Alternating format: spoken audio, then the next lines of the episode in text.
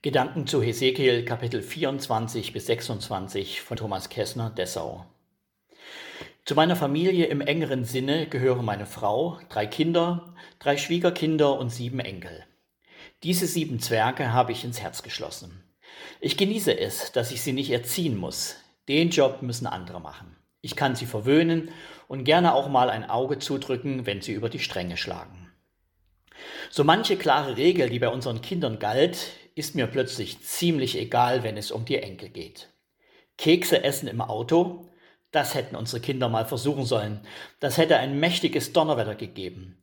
Die Enkel dürfen das. Krümel auf den Sitzpolstern sind doch gar nicht so ein Problem. Kriegt man alles weg. Oder unsere Kinder mussten immer pünktlich ins Bett. Warum eigentlich? Wird's abends später, wird morgens einfach länger gepennt. Also schaut man sich mit den Enkeln abends noch einen Zeichentrickfilm an. Ich erkenne mich beinahe selber nicht wieder.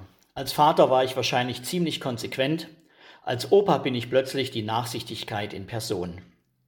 Kein Wunder also, dass viele Menschen Gott für einen liebevollen, nachsichtigen Opa halten. Da sitzt dann ein alter Mann mit langem weißem Bart im Himmel und schaut milde auf seine Menschenkinder herab.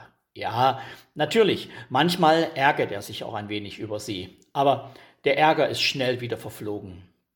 Die vier Buchstaben im Begriff Gott, G, O, T, T, stehen letztlich für guter Opa, total taub. Hesekiel erlebt und verkündigt einen ganz anderen Gott. Diesem Gott ist es nicht egal, was seine Menschenkinder tun oder lassen. Sein Gericht ergeht über sein eigenes Volk, aber auch über die Nachbarvölker. Als Hesekiels Frau stirbt, darf er nicht trauern und wird so zum Denkmal für Gottes Volk. Wenn das Gericht Gottes über sie ergeht, werden sie keine Zeit zum Trauern haben. Das Leid Hesekiels wird zur Gerichtspredigt für Gottes Volk. Wenn Gott auch so sein kann, wie kann man dann seinem Gericht entgehen? Der bekannte Essener Jugendpfarrer Wilhelm Busch beantwortete diese Frage gerne mit einer von ihm erlebten Begebenheit. Am Ende des Zweiten Weltkrieges wurde auch seine Heimatstadt Essen mehrfach schwer bombardiert. Viele Menschen verloren ihr Leben. Einige sind aber auf eine besondere Weise mit dem Leben davongekommen.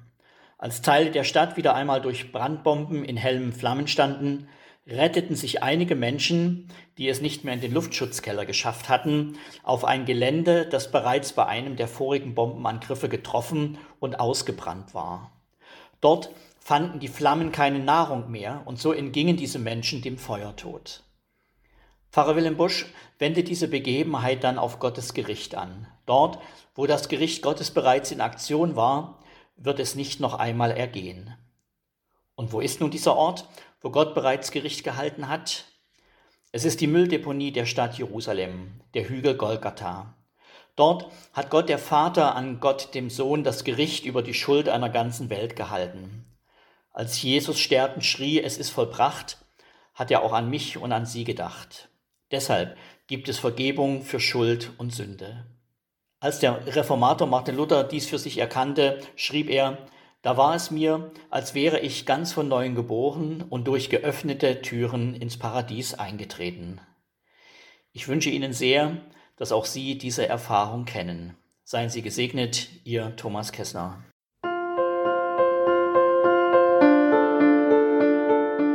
Dies war eine Folge aus unserem Podcast In einem Jahr durch die Bibel, ein Projekt des Gemeinschaftsverbandes Sachsen-Anhalt. Morgen geht es weiter. Unsere Arbeit und auch dieses Projekt lebt fast ausschließlich von Spenden. Wenn Sie unseren Podcast mit einer Spende unterstützen möchten, so ist uns das eine große Hilfe.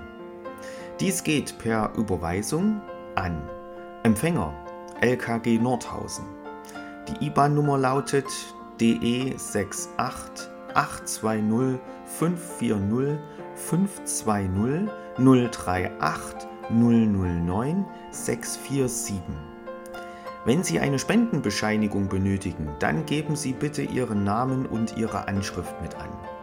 Ganz herzlichen Dank. Nun wünsche ich Ihnen einen gesegneten Tag und freue mich, wenn Sie auch morgen wieder mit dabei sind. Viele Grüße, David Israel aus Nordhausen.